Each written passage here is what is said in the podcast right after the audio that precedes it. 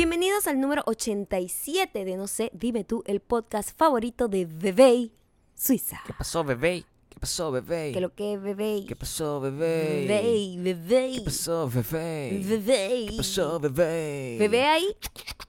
Bebé ahí un poco de agua. Bebé agua. Bebé. ¿Qué pasó, Bebé bebé? Isabel. En este caso, muchísimas gracias a Gilda Gallego, arroba Gilda Gallego, Sí. Gallejo, perdón. Eh, Epa. Sí. ¿Eh? No sé, no sé. ¿El arroba es Gallejo o es Gallego? Con, es con G, es con G. Es que eso, acuérdate que eso no está, Aprende eso no está copiado. No, pero bueno, es necesario. Gilda Gallego, Complicado. arroba gui- Gilda Gallego, Mm. eh, iniciales GG, que vive en Bebé. Jeje, GG, que vive en. Bebé, jeje, Que vive en bebé. jeje, Muchísimas gracias por decirnos que escucha este podcast Y que, y gracias a eso Sí. le ha hecho tener interés de las ideas de creación de contenido y producción. Eso está bien, Sí. aunque también servimos para llamar la atención de las personas suizas que quieren acabar conmigo. Sí, porque ya persiguen. sabemos que aquí hay una mujer en específico suiza buscándome para acabar con mi vida. Quisiera entender que ella está ahí en FFA eh, es como una especie de agente secreto, ¿no? Como si fuera parte, una emisaria de, de- la familia cualquier, super diamante. Claro, cualquier cosa, este, en cuanto identifiquemos la mujer suiza que está detrás de mi, de mi, tra- de mi, de mi, de mi, De tu culo. O sea, está persiguiéndote para matarte. Está en, en esa búsqueda. Tratando está de tratando de destruirme. eh, seguramente tiene familia allá en Suiza y tú me puedes servir como para algún tipo de chantaje, algún tipo de, ¿sabes? De Sí. blackmail. Por lo menos para tenernos informados. Es importante tenernos Hay informados. que conocer, las debilidades de esta mujer. Sí, a lo mejor eh, le gusta cierto tipo de chocolate particular. Y nosotros, bueno, al, al saber eso podemos tomar decisiones. A lo mejor es el cambio del toblerón que otra vez volvió. No puede ser. Yo no sabía que el toblerón Primero no sabía Primero, que se había este, ido. este es un tema importante. Sí. Vamos a hablar del toblerón.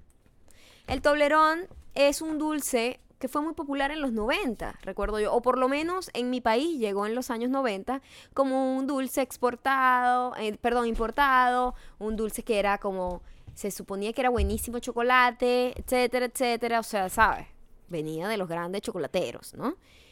Y él tenía una forma rarísima que tiene que ver Triangular. como con una, con una montaña o algo así, uno, o los, los Alpes, o algo así, Sí. ¿no? No, no, la verdad no sé, o sea, me, me estoy desayunando con todo lo que está Sí, diciendo. sí, porque el logo tiene como los Alpes. Qué complicado. Nunca había pues- le, pu- le había puesto atención al, al, al brand del Sí, Toblerón. entonces eh, tenía como una división específica de chocolate en chocolate. Ok, En algún momento de la pelabolismo de la empresa, para tratar de bajar la cantidad del, la- del chocolate que estaban produciendo, seguramente estaban perdiendo dinero, decidieron que iban a ponerle otra forma y eran unos triángulos separados como por doble espacio. es como que vamos a quitar la mitad del chocolate, es el mismo empaque, cuesta lo mismo, pero va a ser menos chocolate. La gente estaba indignada. Y hace poco salió la gran noticia de que volvía otra vez a, a los, a, su, a su origen, a su forma original. Lo que dice, lo que habla mucho de los tiempos. A lo mejor hemos estado pasando por una etapa muy confusa de, de tratar de ajustarse a los tiempos, pero nos damos cuenta que tenemos que volver A lo básico. a nuestros orígenes, a lo que nos hizo buenos. Entiendo, entiendo. Bueno, el, el chocolate es una... Es muy... Primero es cruel de tu parte eh, sacar el chocolate a colación, porque eh, yo tengo hambre. Aunque ayer comimos, comimos pizza, pero ya hablaremos de la pizza un poquito más Sí, la adelante. pizza forma parte de este podcast de hoy. Porque lo importante, más allá de la pizza, es recordarles que estamos en el comenzando una semana más de El verano. de la locura. Eh, Este un verano bravo, atapado. Toda esta semana, toda esta semana, atención, todo el mundo. Esta es la última semana eh, y por eso requerimos la atención constante, ¿ok? Eh, toda esta semana la misión es entrar en streamers, streamies.org ¿Qué, streamies.org slash fans. El link siempre está en el post de WeDon'tBelong.com, que está en el link de la biografía de Maya. Y nominarnos como mejor podcast. Recuerden que eso es una cosa que tiene unos pasos sencillos. Paso 1, seleccionas channel, podcast, series o show, esa es la categoría, y escribes no sé dime tú. Lo escribes como sea. No sé dime tú con acento, sin acento, como sea. No sé dime tú. Escoges la categoría podcast, colocas tu nombre, tu apellido y tu correo electrónico. Puedes colocar miles y millones de correos electrónicos si los tienes. Invéntate correos electrónicos, los puedes colocar. Eh, la idea es que nuestra delgadez pasee por una alfombra roja. porque nuestros recuerdos de Alfombra Roja, como bien saben, Siempre ha sido con mucha retención de líquido, con mucha sal, con mucho Sí. sodium en el cuerpo. Lo único, el último recuerdo serio que yo tengo de una alfombra roja así importante, ahorita que lo estaba pensando, es que quizás el, el futuro esposo de Maya lo conocimos en una alfombra roja. Es cuando Nosotros nos vamos, nosotros nos vamos a divorciar en algún momento. Y ya eh, hemos conversado con respecto a cuál va a ser el futuro esposo de Maya, ya lo decidimos, eh, cuál nos gusta más. Pero eso es un tema de otra conversación. No, eso no puede pasar hoy porque es un tema que Es un tendría tema- que extenderse demasiado. Hay una película Tendría que estamos haciendo. Sí, exactamente. Se está desarrollando un un guion. guion para contar Sí, esa sí, historia, sí. porque yo ya tenemos que decidir eso. O sea, si yo me muero o si eh, nuestra relación llega a un eh, no muy feliz término, pues eh, Maya ya sabemos quién Ya puede tenemos un ser. plan B. Ya tenemos un plan B. ¿Sí? Sí. Eso siempre. Preparen su plan B con su propia pareja actual. Así estén enamorados hasta la muerte. La otra visión es ir a mi Instagram y Mm. ir a mi IGTV Sí, y ver el primero de los videos que estaré haciendo. En este eh, les digo los productos que uso para maquillarme todos los días. Es como mis favoritos. Eh, constantemente me preguntan como que, ¿cuál es, qué, qué, productos usas para lograr como ese no make-up, make-up, como que se ve tan natural, la piel se ve como perfecta. No tengo la piel perfecta, pero he encontrado unos productos que me ayudan a tratar de fingir eso Y siempre preguntan los productos. fingir eso.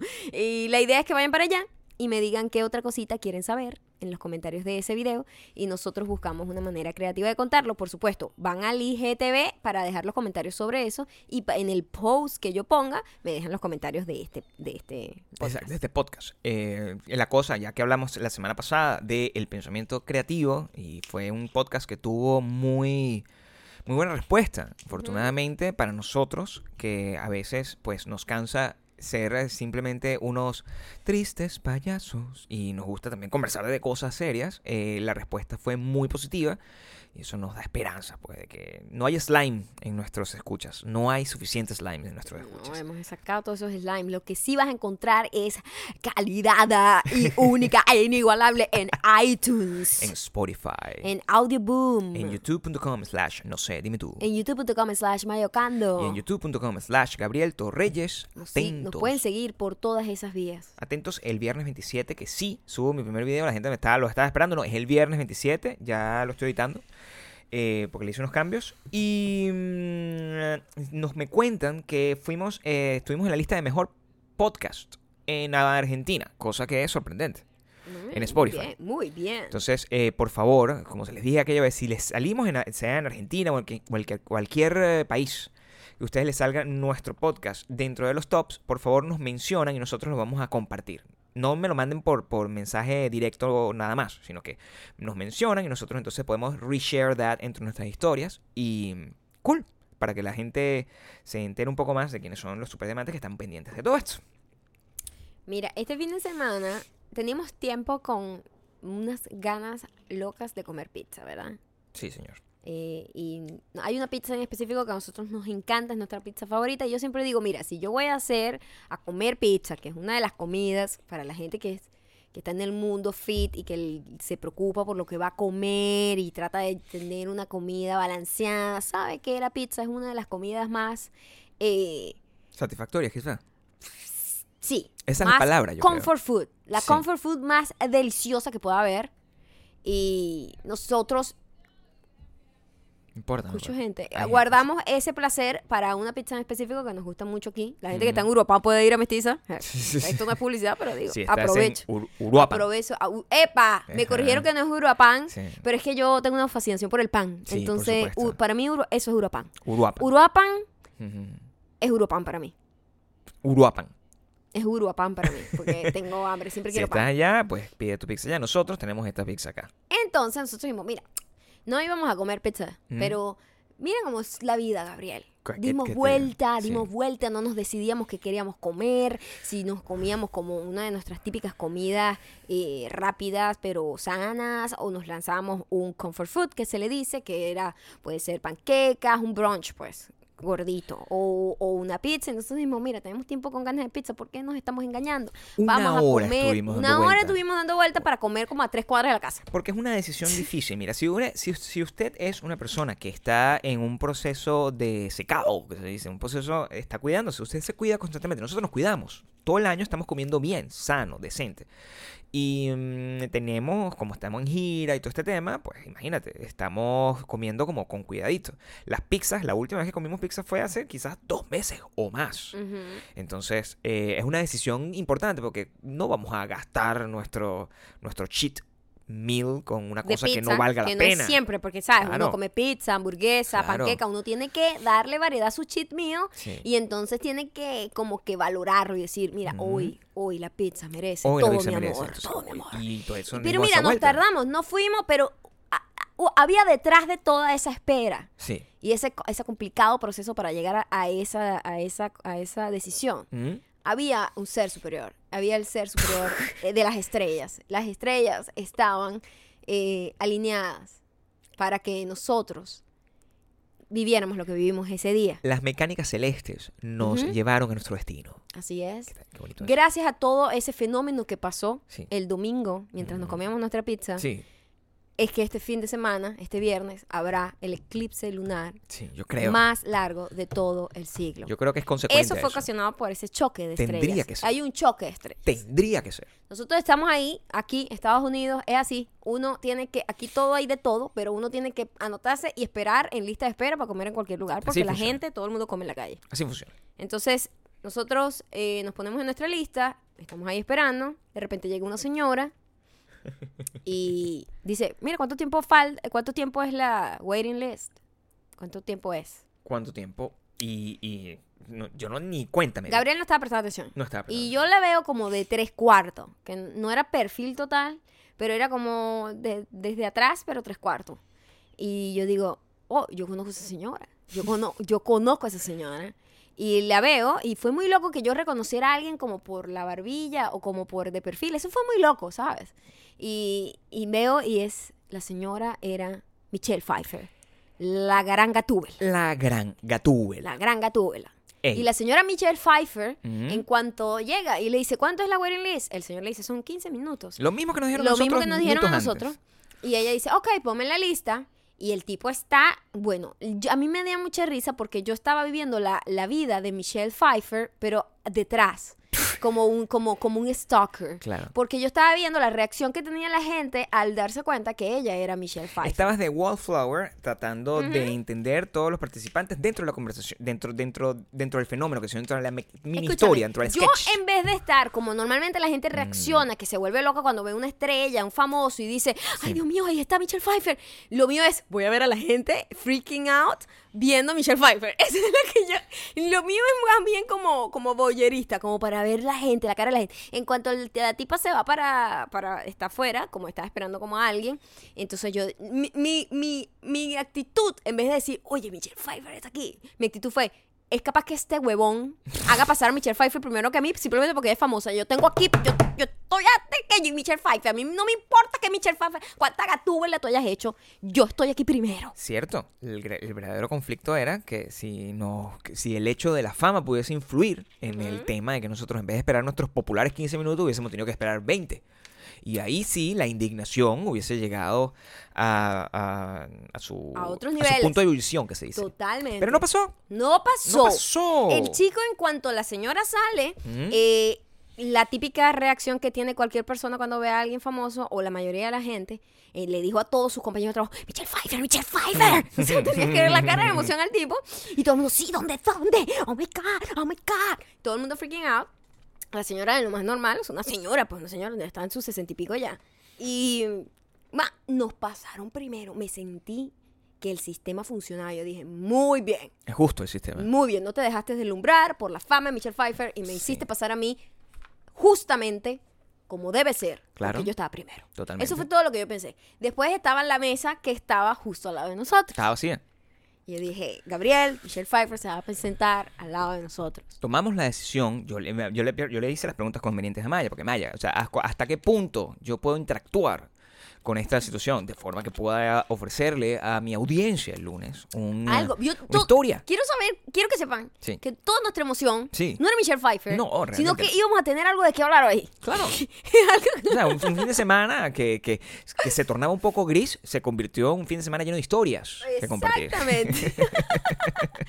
bueno, entonces la señora la sentaron justo detrás de nosotros. Detrás, cosa que yo no pude ver. espaldita con espaldita con Gabriel. No puede ver. Maya tomó una foto. Tengo una foto de la prueba para que ustedes la puedan apreciar. La, es- me expuse al ridículo para que ustedes tuvieran esta foto. Lo Quiero que, que- sepan que jamás hubiese podido, no hubiese tomado esta foto si no hubiese sido por ustedes. Lo que es un poco exagerado desde el punto de vista del estrés que le genera a Maya, porque, ¿sabes? O sea, como ustedes bien saben, nuestro lema, nuestro moto de el descaro es el clave del éxito significa que, mira, hija, yo estoy aquí posando, o sea, yo me coloqué como si estuviese tomando una foto para que Maya me pudiese tomar una foto a mí y agarrar a Michelle, a. Michelle Pfeiffer de retruque, que se dice, para poder compartir la foto. Sin embargo, el gran problema está en que Maya no creía que era, era lo suficientemente undercover la acción que estaba tomando para que Michelle Pfeiffer no se diera cuenta de que Así que era ella yo estaba la que esperando estaba. a alguien. Claro. Y estaba volteando y volteando y volteando. Y se iba a dar cuenta porque el ángulo de foto para que tú le tomes una foto. Cuando tú te estás tomando una foto de mentira y lo que estás es tomando una foto de la gente que está detrás,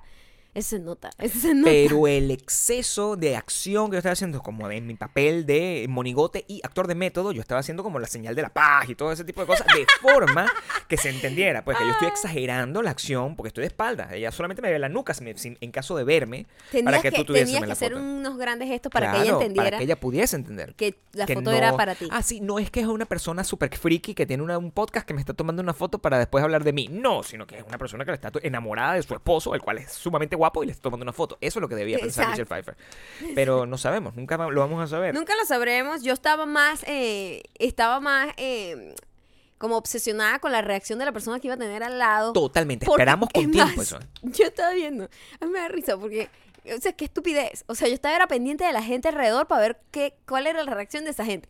Había una tipa tan- que estaba sí. llegando y ella venía de lo más segura de sí misma, echando cuento con su esposo, o sea que, mi amor, en cuanto se dio cuenta que estaba al lado de Michelle Pfeiffer, su reacción, es que es muy loco que la gente cambie de actitud. La reacción de la tipa fue inmediatamente así, como los ojos, como pelándole los ojos al esposo.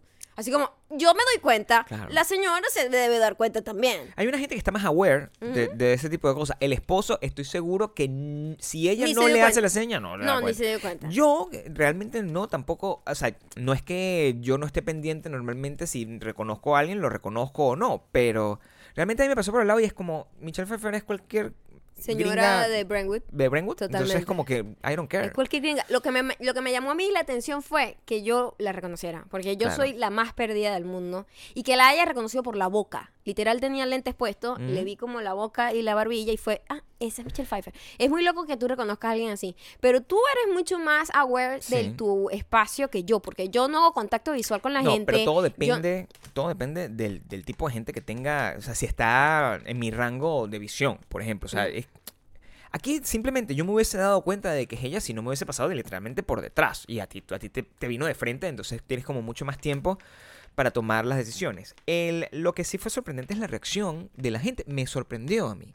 La reacción de la gente y mucha gente me dirá, ay, pero bueno, ustedes no, no, este no debe ser la primera persona, celebridad que ustedes se encuentran Y no. y por eso fue tan hecho- sorprendente que la gente estuviese tan... Porque, ¿Verdad? o sea, me llama la atención que estaban- aquí. Sí, y sobre todo que ahí nos pusimos a sacar una lista de toda la gente que hemos visto. Grande, por Es cierto. muy larga, de verdad, porque es que, bueno, viven aquí entre nosotros. Sí. Ellos son como nosotros. Son como en estos días nosotros. veníamos caminando de la, del supermercado, que queda como a dos cuadras de la casa, y de repente hay como un gentío en la acera, Mm. ¿sabes? Cuando hay gente atravesada hablando. Y Pero a mí no me molesta. gentío aglomeración, No, no, sino no. imagínate tú cuando... Cuatro personas, pues. Cuatro personas que están, eh, que acaban de hacer una actividad juntos y están todavía como, Como en el proceso de despide- de despidiendo y terminan hablando paja como por 10 minutos atravesados. Exacto. Eso, literalmente. Una gente que está atravesada y uno no sabe por Sí. dónde pasar porque Mm. tampoco quieres pasar como por el medio. Por supuesto. Entonces cuando yo veo eso, lo que me lleno otra vez de ira. Sí. Una vez más, me lleno de ira. Esta gente de mierda no Sí. puede a- orillarse un pelo para que uno pueda caminar. No, yo tengo que pasar por el medio de todo el grupo porque ellos no se fucking movieron. Yo paso indignada, yo no hago contacto visual, yo paso viendo hacia abajo y Gabriel me dice, ¿viste quién estaba ahí? Dani DeVito. ¡Fucking Dani DeVito! Dani DeVito. Que me llegaba como a la cintura. A Maya le llegaba como a la cintura de Dani DeVito. Y claro, o sea, de nuevo, mira, ay, pero ¿por qué no se toman fotos? O sea, no entienden y, y es importante eh, comprender que el tema de tomarse fotos con gente es un tema que está es muy complicado. Porque no tiene una razón de ser real si tú de alguna manera sientes que esa persona la puedes estar molestando haciendo eso. Ya verlo, verlo y compartirlo con ustedes ya es un poco ridículo. Desde, desde algún punto de vista, como que bueno, es una persona, vive cerca, no sé qué, pero bueno, eh, hemos tenido muchos star sightings que se dicen. Pero nos parece sorprendente que hay gente que paga para montarse en un autobús, para rodar por la ciudad, para hacer lo que nosotros hacemos simplemente cuando vamos al supermercado. De retruque, hemos visto mucha gente que sí, comprando papel toalé, literal. Sí, este, gente, gente en farmacia, gente, o sea, normal, es una gente normal, en serio. Pero la cosa está en que la gente decida que, que eso es importante y que eso debe ser compartido. Hay también como un, un, un aura que tienen la- las personas que trabajan en la industria con respecto a su comportamiento para poder o no ser reconocidos. Y eso es una actitud que es, eh, es lo que determina, deter- de- eh, francamente, si tú quieres conocer a esa persona, si tú quieres pedirle una foto o no, si la persona está preparada para que tú lo, te- sí, lo abordes Si lo o está no. buscando, si lo está Claro, buscando. porque por ejemplo, o sea, la, lista pique y se extiende. O sea, yo puedo agarrar y nombrar todas. Le hicimos la lista. Pero si yo tuviese que agarrar y como sacar un... eh, el caso Drew Barrymore. Drew Barrymore es un caso reciente, importante, de una persona que estaba completamente pavoneándose. Tú la encuentras, está en un lugar y estaba como... "Ra, Estoy aquí. Es Mírenme, sí, soy yo. Sí. Estaba Super Manuel Guerra. Sí, soy yo, Drew Barrymore. ¿Quieres una foto conmigo? equivalente hollywoodense de Manuel Guerra. Cálmate, claro. Entonces, mientras tanto, tú ves una gente que simplemente está como haciendo cualquier cosa. Actividad normal. Dani. DeVito no estaba ahí como que, eh, soy yo, salúdame, estoy No. atravesado. No, realmente Estaba es como con sus amigos atravesado con sus cenando. amigos, no me Estaba saliendo de la hamburguesería, por cierto. Y estoy seguro que si alguien llega y se le acerca a Dani DeVito en esa circunstancia para conocerlo, él le dice que sí. Pero acto seguido diría, oye, qué fastidio mi vida. Porque él, él- él tendría que ser muy... Es muy raro entender el mundo de la fama. Es muy raro entender el mundo de la fama. Hay gente que lo, lo- lo entiende tan mal y se cree famosa además, sin serlo, Claro. Hay gente que no... que cree que tiene que compartir toda su vida porque es importante para alguien. Y pasa en, en niveles inferiores, En ni siquiera muy- de fama real. Bueno, pues estoy hablando de eso, de gente que no es famosa, pero cree que es famosa y cree que compartir su vida es importante. Esta persona eh, se hizo famosa realmente, o popular en estos días, trending, como quieras llamarlo, por las razones que ella no hubiese querido ser. Eh, es una persona que compartió un en vivo, hizo un en vivo como en un evento. Y una chica creo que era mexicana o algo así, sí, creo que era de México, eh, trabaja como en un medio de comunicación o algo así, no lo tengo muy claro, pero eh, su nombre se- es Elisa Valles y ella comparte un video, literal, Gabriel, Gabriel no ha visto el video, No lo he visto. literal el video es la tipa, ay, ¿qué tal amigos? No saben lo que me pasó, me pasó algo terrible, de verdad terrible, atropellé un perro y lo maté. No pueden creerlo, pero, o sea, fue lo más feo que me ha pasado en mi vida. Y yo de repente volteo y veo, está muerto. Y ustedes dirán, ¿por qué no me paré? Porque para qué me va a parar, iba a llegar tarde aquí. Yo seguí adelante y yo, bueno, me imagino que es un perro así como callejero, no importa. Este, pero también fue su culpa, porque el perro no corrió por su vida. O sea, bueno, sí, de verdad que fue su culpa. Yo lo golpeé, pero, o sea, yo seguí adelante y yo, ay, yo no quería ver a ese perro muerto ahí. Entonces yo seguí adelante y me vine para acá, estoy bien. Ya seguro va a salir la gente que ama a los animales a decir que soy una mala persona. Y de verdad no fue sin intención. Al perrito le digo desde aquí, lo siento, no fue mi, mi amor. No estoy mintiendo. Lo que estoy diciendo está en el video. Eh, lo siento mucho, pero es que no podía llegar tarde aquí y, ay, pero de verdad fue lo más feo. Yo nunca había matado nada ni nadie, obviamente, y de verdad que se sintió muy feo. Yo, se- yo seguí adelante. Esa mujer debería ir presa. Y la gente está buscando, Ah. bueno, su cabeza. La verdad, no lo, no, no Esa sé. mujer aquí, epa, esa mujer aquí, si fuese aquí en Estados Unidos, va presa. Pero ¿quién tiene la... la- la- Mira, es- son demasiadas consecuencias y demasiado culpables al mismo tiempo.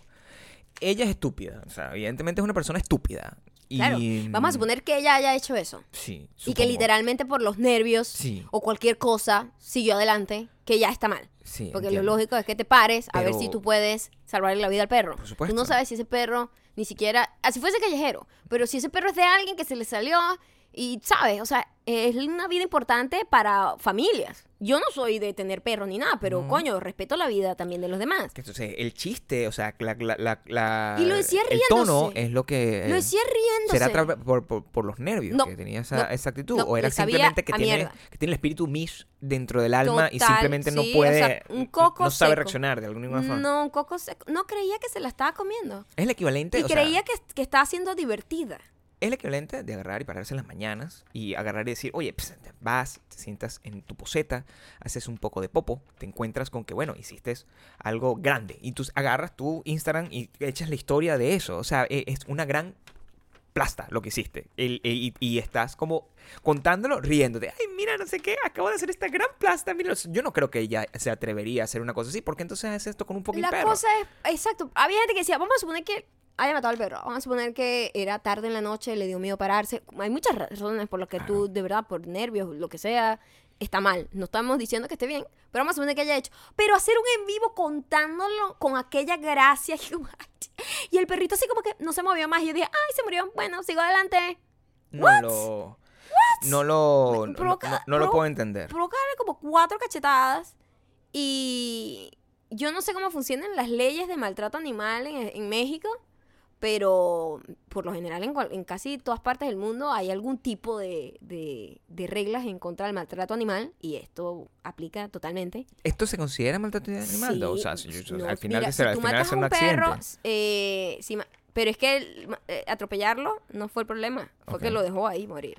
Ok, entiendo. Eso fue el- lo malo. Y Y lo que además, es idiota, burlarse. porque eh, eh, simplemente si hubiese pasado, suponte, esto, esto no es para nada eh, recomendable, de hecho, o sea, lo, lo honesto, lo decente es que te, simplemente te pares, ves el perro, lo agarras y lo, lo tratas de, de salvar, de ayudar de alguna forma. Pero Claro, llamar por lo menos a, a- Debe haber una organización Sí. para animales, ¿no? hubiese sido más digno incluso si agarra y hace todo este show.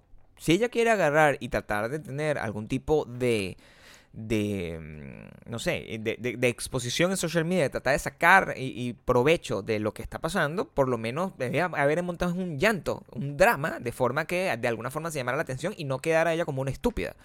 Pero la- lo, lo que estás contando es es, el- es el- el- la consecuencia directa de la gente que está obsesionada con que si no hace algo y si no publica algo y si no se pone out there de alguna forma con, con la cosa más trivial o las cosas con las que simplemente no piensa, eh, simplemente no existe. Y es como la, la- es la- la teoría que está. Es una Es- desconexión es completa una con la- con la realidad. total de empatía básica del ser humano y te digo algo, eh, es- una actitud psicópata, aunque parezca exagerado, pero esas son las cosas que hacen que no tienes empatía, no tienes ningún tipo de empatía y ni siquiera te das cuenta, ella no se da cuenta que lo que estaba haciendo era totalmente malo. Y, y esos son los, lo- los tipos de, de, eh, signos primarios, los, los más básicos, sobre todo, que, o sea, como que mataste a un perro y te estás riendo porque el perro no se paró y le, además dice que es tu culpa porque, ay, bueno, él tampoco, tampoco corrió por su vida, o sea, él fue estúpido el perro que se tiró encima del carro. Sí, la culpa tiene que ser si- simplemente que es una persona que, em, que no tenía contenido y todo en esta, a estas alturas del partido se considera contenido, pase lo que pase. Y em, literalmente, si hay una audiencia para todas las cosas, esta al final, si tú te pones a ver, o sea, tomando en cuenta desde un punto de vista eh, numérico simplemente, el nivel de atención que tuvo simplemente porque publicó este video es más alto de que pudo tener siendo una personalidad de medios. Entonces, en- yo no sé, hay, hay una- un tipo de gente que hace cosas un poquito más de, de auto-odio para obtener este mismo nivel de atención. O eh, más ridículo, la- ya lo hemos dicho miles de veces, la gente que muestra la- la- la- las tetas sin ningún tipo de intención, o la gente que muestra cualquier cosa. eh, ella simplemente habla del fucking perro. Y lo mató. Y pareciera que no le importa. No sé. Él no sabría cómo, cómo entender. Me parece que, que es un error, pero así como pasa lo del perro, también la gente hace challenges. Entonces, uno no sabe cuál es la... Hubiese preferido que ella hiciera un challenge. A lo mejor este es el nuevo vez challenge de- de ella, el challenge del perro atropellado. A lo mejor se inventó una cosa así, porque yo no se me ocurre ninguna otra razón para la cual hace eso. ¿Cuál es el challenge actual?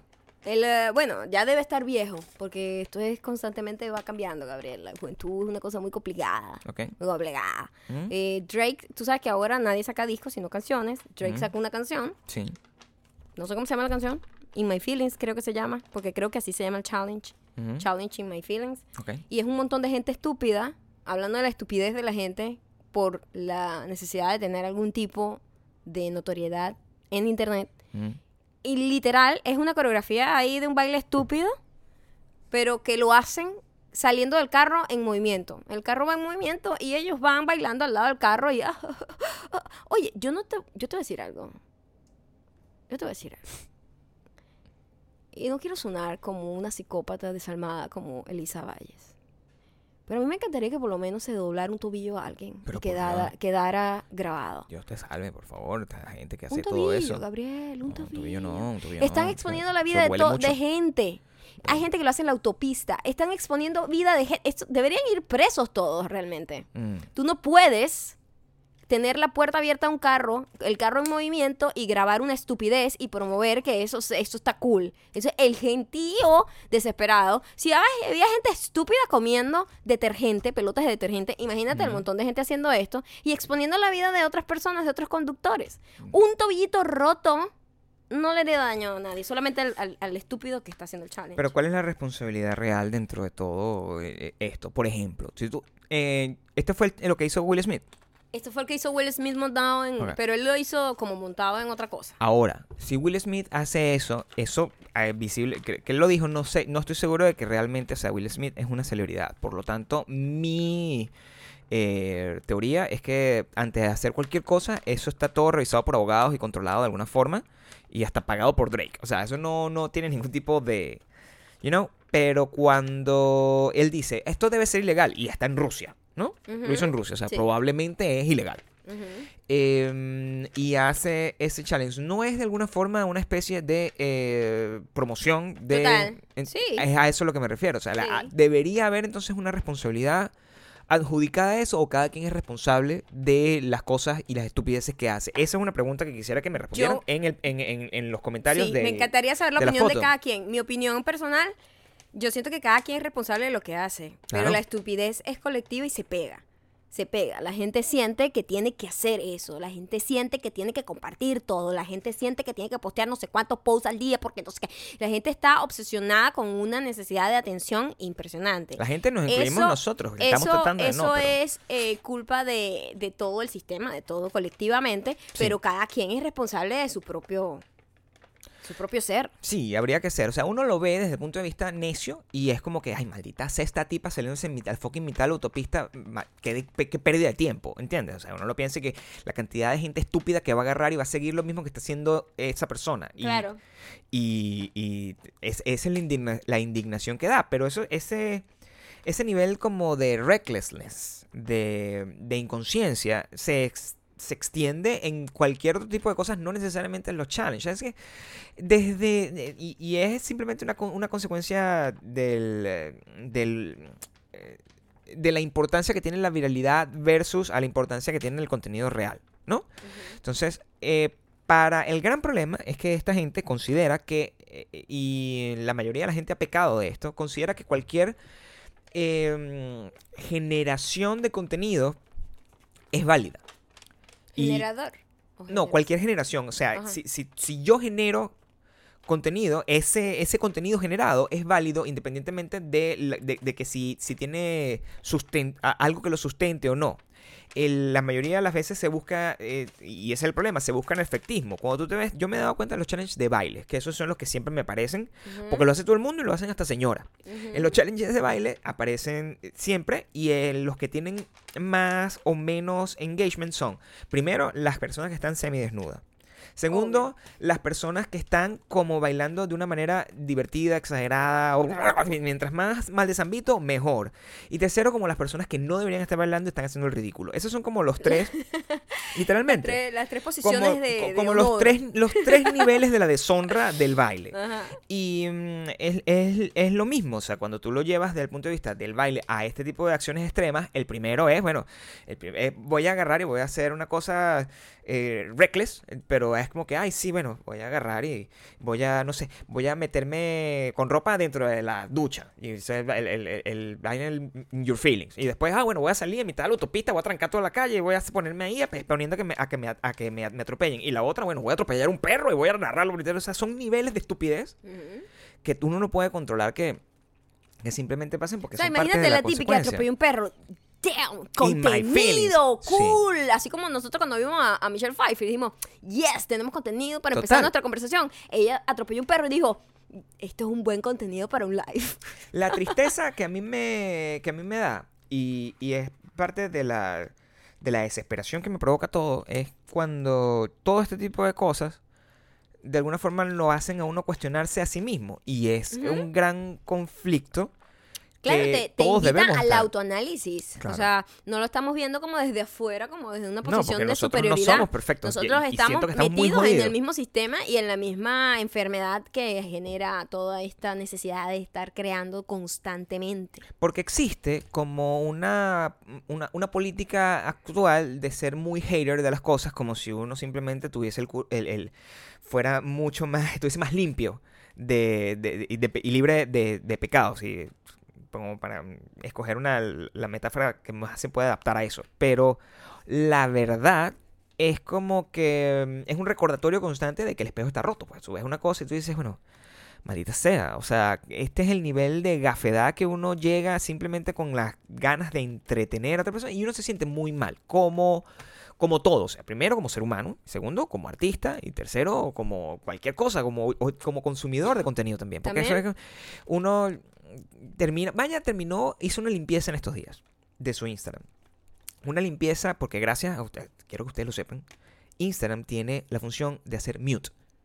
Y es una de las cosas Más, maravillosas que le pueden pasar en su vida. que me ha pasado en la vida. Porque ustedes dirán, ¿por qué simplemente no le das un follow a esa gente que Mm. tanto te molesta?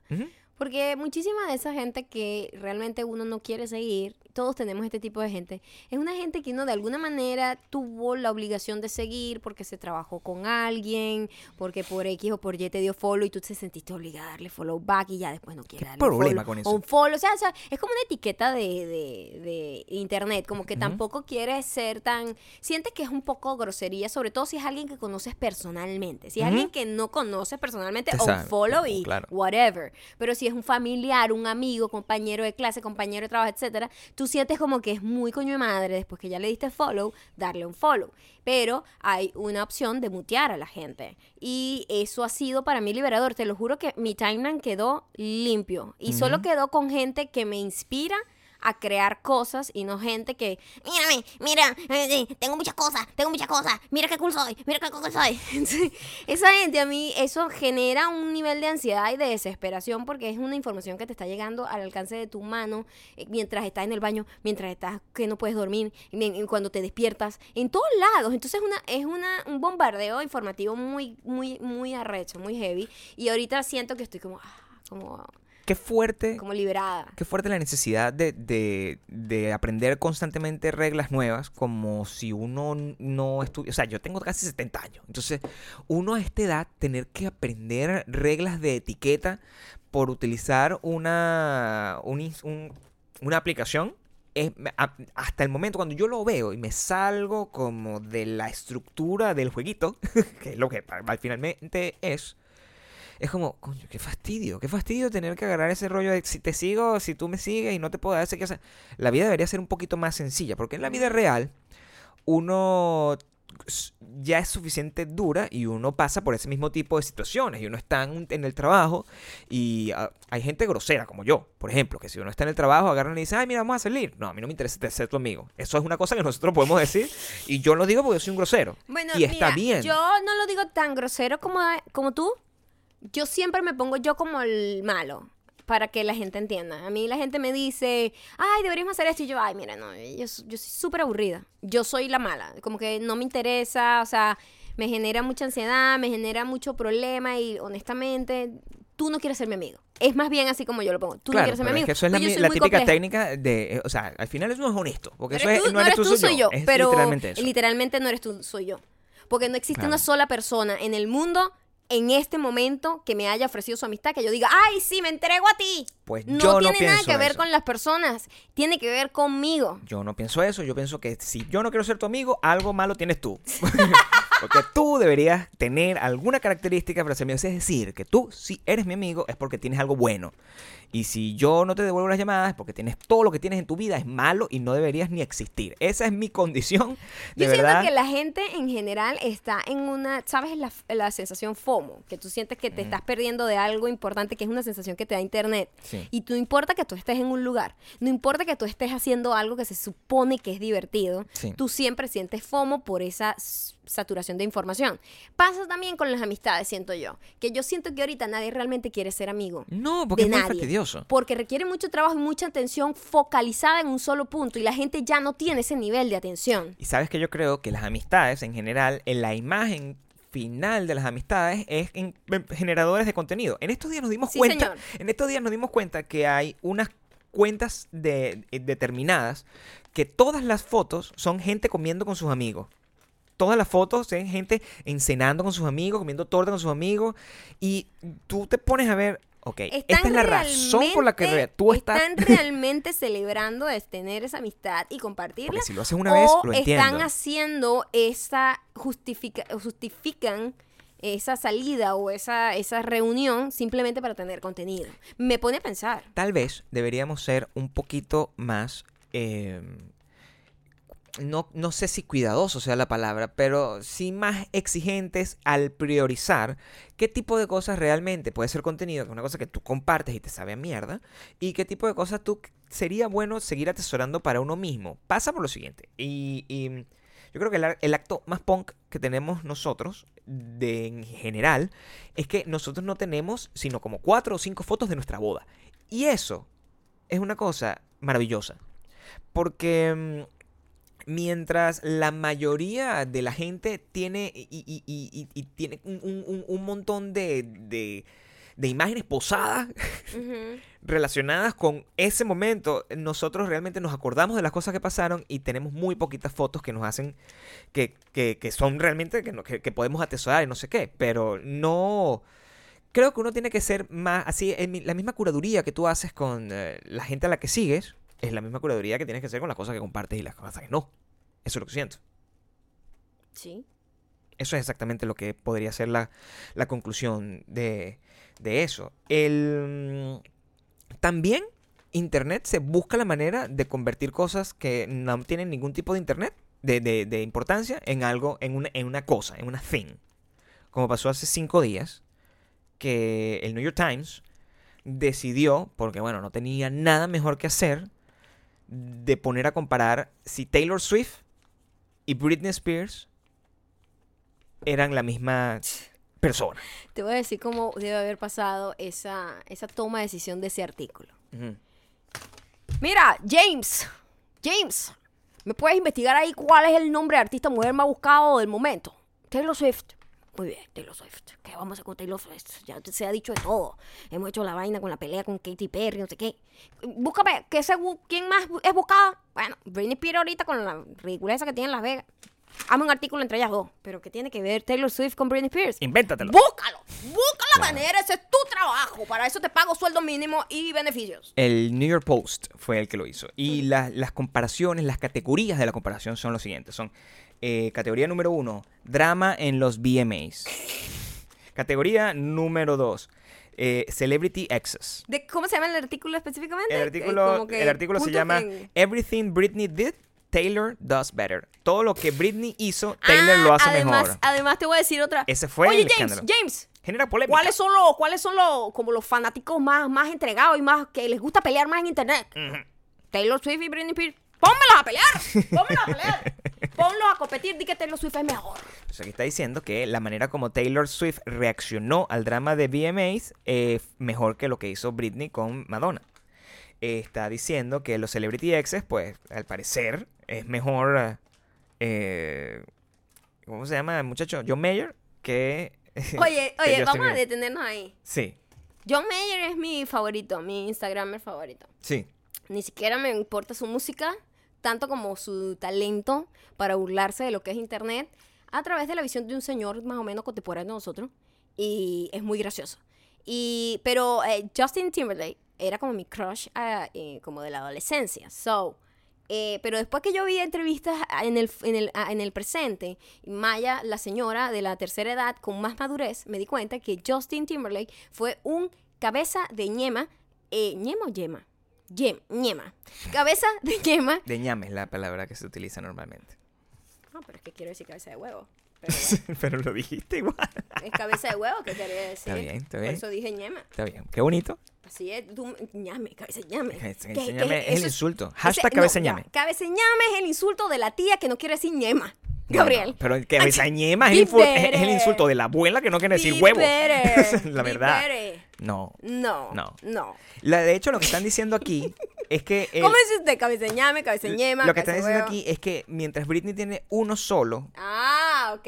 la otra tiene una lista más larga. Ah, eso sí, eso es cierto. Eso es- ahí eso es irrefutable. Están comparando las la- el- los momentos de la película y al parecer, según ellos, dicen que su aparición en la película Valentine's, Valentine's Day fue mejor que la de Crossroads. Ya va, un momento. Eh, esta Taylor muchacha está- ha estado en una película. ¿No te acuerdas? Estuvo en la película con el lobo de... Nosotros en estos días vimos una película terrible, Mother's Day, ¿verdad? Que es una película de todo un montón de escenas que están alrededor de un día, de una fecha. Es la peor película que he visto, creo que en mi vida. Bueno, es la peor. Hicieron la del día de San Valentín, que es con Aston Kutcher no sé qué. Y esta tenía, el, representaba a una cheerleader que estaba empatada con el lobo de... es verdad. el lobo de- de- de pero- Twilight. Y ellos fueron novios ahí. Ahí eran novios, ahí exactamente. salió el romance. Eh, de los álbums eh, comparan y dicen que supuestamente TS 1989 es mejor que Britney Spears Baby One More Time. Ah, Yo- eso es y refutable. este, estos puntos que son realmente no le importan a nadie, más que a un cierto número de personas que paga su dinero de Las Vegas para ir a ver a esta señora y mm, que gasta su dinero para ir a ver a Taylor Swift y hacerla multimillonaria, pues eh, resulta que se convirtieron en trending topic gracias a eso. Como te digo, cualquier cosa puede ser contenido. Si usted participó, como hemos participado nosotros aquí, Cualquier en cosa esta, puede en ser. esta estupidez de este artículo, Cualquier cosa puede ser. somos solamente una herramienta utilizada para generar un puto número más. siéntase, siéntase mal, porque usted, tanto como usted como yo, y como nosotros, somos nada. Somos unas herramientas del mal. Unas herramientas del mal. Cosa que no pasa cuando eres una verdadera leyenda, donde todas las cosas que haces, pues, valen para el resto de tu vida. Bueno, leyenda se ha convertido en la próxima recomendación que vamos a hacer. Eh, ¿Es una recomendación, no recomendación? Con recomendación. No es lo sé. una recomendación eh, Es una recom- eh, co- eh, que, que complementa a su complemento, que se complementa, no recomendación con su complemento y, que, y en sentido figurado y contrario. Déjame ponerlo en la mitad de la cantinflada, Ok. em, como que es una recomendación neutra. La posición es No, que se anula a sí Mira, mismo la no, recomendación. sí, es que la recomendación. No, esta es una recomendación para que si usted quiere hacer algún tipo de generación de contenido o documentales, véanlo para que usted no haga esto. No, eh, fíjate, exact- el tema Ajá. en general, a pesar de tener cierto resquemor, es un tema interesante Está muy mal llevado. y está muy mal llevado. Esa es la razón por la cual este documental está aquí. Eh, se llama Making Fun y es la historia de estos muñequitos que se, Se, llama llaman Ma- Making Fun. Making Fun. ¿Literal? Making Fun se llama. Mm. Y es la historia de Funko. Funko, si no lo sabes, son eh, los muñequitos que son. eh, Originalmente eran como los muñequitos estos que como los que tenían los taxistas en Venezuela, que, que eran como unos taxistas, un perrito que se movía. Eso Oye, en todos los países. los Era-. Esa era una cosa internacional Una sin cosa que hubiese internacional. internet todavía, pero todo taxista en su país dijo, esta vaina mueve la cabeza, esto es entretenimiento puro para mis pasajeros, voy a pegarlo aquí. Yo no sé por qué, pero eh, eh, debe haber algún tipo de eh, comunicación cognitiva a través de todos los taxistas del mundo, porque eso se vio en todos lados, Gabriel. Y que ahora se llama eh, los pop. Es el- la última emancipación de estos, de estos muñecos, que son estos muñequitos que tú consigues que venden como en una cajita blanca. Y que al final yo comencé odiando, diciendo, "Bueno, ¿qué clase de gente estúpida puede agarrar algo para esto? Y cuando pasamos el- Esa misma noche. esa misma noche, fuimos a pasear. Fuimos a pasear. Y nos encontramos con, en una de esas tiendas y yo estaba, ay, me encanta todo. O sea, somos Nos gente- encontramos en el Funko más divertido del mundo. Sí. Del personaje de Morco Bell. De Saturday Night Live de, G- de Will Ferrell. O sea, literalmente yo estoy que este es el mejor Funko del mundo, lo quiero tener. O sea, así de estúpido uno se convierte ante la situación. Pero por- y, y- Así de, mira, así de vulnerables De somos, vulnerables. Ante, ante la ante la saturación de información, Gabriel. Tú a unas horas antes estabas negado y pensabas que todo el mundo era un idiota al que le gustaba eso y otras horas después te dejaste llevar, te dejaste llevar. ahí mm, yo... Mi gran problema con esto es que no sentí que era una historia que estaban contando. Era, sentí que simplemente me estaban haciendo un gran infomercial. Y eso es muy fastidioso de ver cuando tú estás tratando de aprender algo y de tener algún tipo de contraste y de tener una posición objetiva frente a las cosas. Pero esto es literalmente desde el principio. Hola, bueno, sí, soy un poco gallo. Y me gustan los juguetes. Y toda la vida me gustan los juguetes. Y tenía mucho dinero. Y ahora soy más millonario. Esa es literalmente la conclusión. Pero Esa es la como historia. por tres horas dijo lo mismo. Duraron dos horas Yo y media. comencé en el garaje de mi casa. Y ca- Tenía dinero, nunca tuve problema. 40 Pe- minutos después. Pero ahora tengo más. Sí, imagínate tú. O sea, O sea, I don't care. tú no puedes contar esa historia de esa historia tan forma. aburrida. Entonces, claro, perdieron la oportunidad de entrar directamente dentro de la cultura del coleccionista, que eso hay una historia que contar, porque eso tiene que ser algún tipo de enfermedad. La historia del coleccionista. Yo la tengo. Yo colecciono revistas inútiles. Maya colecciona bases, pero hay gente que colecciona no juguetes. bases. Hay gente que colecciona Stop juguetes. Colecciona juguetes. Y yo digo, este pana que está aquí y colecciona juguetes es una persona que tiene una vida normal. Es una persona que tiene sexo en las noches. Es una persona que, que a la que le dan dulce amor. Es una persona que de verdad oral. Y, y- y tiene estos muñequitos. Y entonces es una persona que tiene una historia que vale la pena interpretar y tratar de ver con cierto resquemor. Pero no, resulta que aquí lo contaron todo como que, bueno, ahí sí, por eso. O sea, muchas de las historias que contaban era una persona que yo decía, dude, si te están bulleando, tengo que decirte, yo no apoyo el bullying, pero coño, el hecho de que tengas esos muñequitos ayuda. Ayuda a la cosa de que la gente te quiera bullear. Es lo que opino. Entonces, O sea, no está cooperando. pues. no está cooperando. Véanlo, está en Netflix, se llama Making Fun, la historia de Funko. Y esa es nuestra recomendación neutra de esta semana. Es muy malo el documental. Sí. Los muñequitos son cool al final. Sí. Un poco. Si, cuando te obsesionas con algo ya deja de ser cool, ¿sabes? O sea, cuando algo es cool es como que tienes que tener una medida. Pero ya cuando te vuelves loquito y tú... Funko, Funko, Funko, tengo que tener 350 mil Funko. Marico, ¿qué te pasa? Eh, ahí pierdes el coolness, ¿eh? Igual, Eh, ahora vamos con necios los eh, comentarios. Sí. Esto no vamos a hacer canciones, ¿ok? Cállense la boca. No vamos a hacer canciones. Maya Yo va, voy a recitar. Maya va a declamar con música de fondo. recitar. Va a declamar, también funciona. funciona. Eh, va a declamar con música de fondo y mm, para poder, porque nos estamos dando cuenta que nos estaban quedando muchos mensajes por fuera y sin respuesta además. Entonces, queremos cambiar eso. ¿Va? Eh, vamos con eso. Ok, este comentario llega gracias a Cami E. Hope. Cami E. Hope. Ella dice, soy diseñadora de interiores y para disfrutar un espacio, no para disfrutar estúpida, para diseñar quise decir, un espacio salgo a pasear a lugares lindos, como cafés, restaurantes, luego me pongo música y hago mil garabatos hasta llegar al resultado. Cami e hope, Cami e hope, Cami e hope, Cami e hope. Va a cafés y restaurantes, cafés y restaurantes. Este segundo comentario llega gracias a Catherine1688. Estoy escuchando el podcast. Me deleita su discurso de proceso creativo, principios y formas de trabajar. Aplica en el trabajo, aplica para la vida misma. Oh, por Dios, qué filósofa me sentí. Oh, por Dios, no existe. Oh, por Dios, no existe, Catherine. Oh, por Dios, no existe. Oh, por Dios, no existe, Catherine. Este tercer comentario llega gracias a De Camilla B. De Camilla B. Complicado. Y ella dice: Los escucho diariamente, llueva, truene o relampaguee. Solo a veces cuando de verdad estoy enterrada en trabajo me atraso cuando más un episodio. Por eso no sé qué haré cuando acabe el verano de la locura. Y aunque no siempre comento, maldita mujer, debo decir, cuando hay visita vengo y comento en mi, en mi Instagram, desde mi Instagram, desde el Instagram de mi negocio y del Instagram de mis gatas. Mira, de cámbiame. Gracias. Me has perdido un poco con eso de que tienes un Instagram para tus gatas, pero te sigo queriendo porque si tus gatas apoyan a la visita, yo apoyo a tus gatas.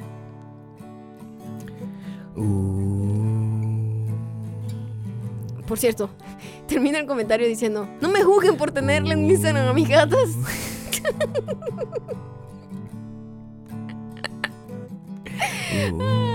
Ya te juzgué muy tarde, de cámbiame.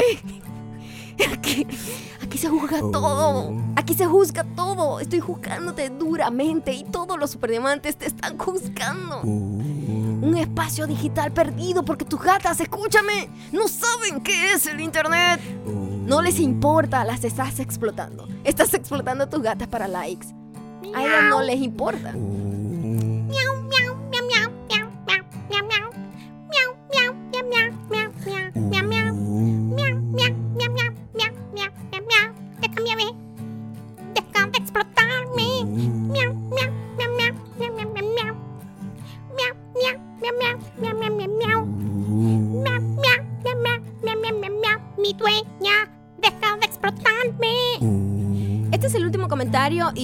deja Marilu Malavé. Marilu Malavé. Marilu, suena como a galleta. ¿Qué mierda me pasó que tenía como 10 fotos tuyas sin darle like? Hashtag maldita mujer. ¿Qué mierda te pasó, Marilu? La Marilu era una galletica que vendían cuando yo era chiquitica. Nunca me gustó realmente. Al hombre, córrete. ¿Qué? Miau, miau, miau, Oh, los gatos otra vez. miau, miau, miau, miau, miau, miau, miau. Es que se sienten explotados. Ya, por favor. No, pero. Pero bueno. Miau, miau, miau, miau, miau, miau, miau. Miau, miau, miau, miau, miau, miau, miau, Les recuerdo que Diego-. Llegó y buscó a Itza. Habrá pruebas. Mañana hablaremos de eso. Deja de explotarme. Yo soy una gata y no me gusta que me tomen fotos. Deja de explotarme.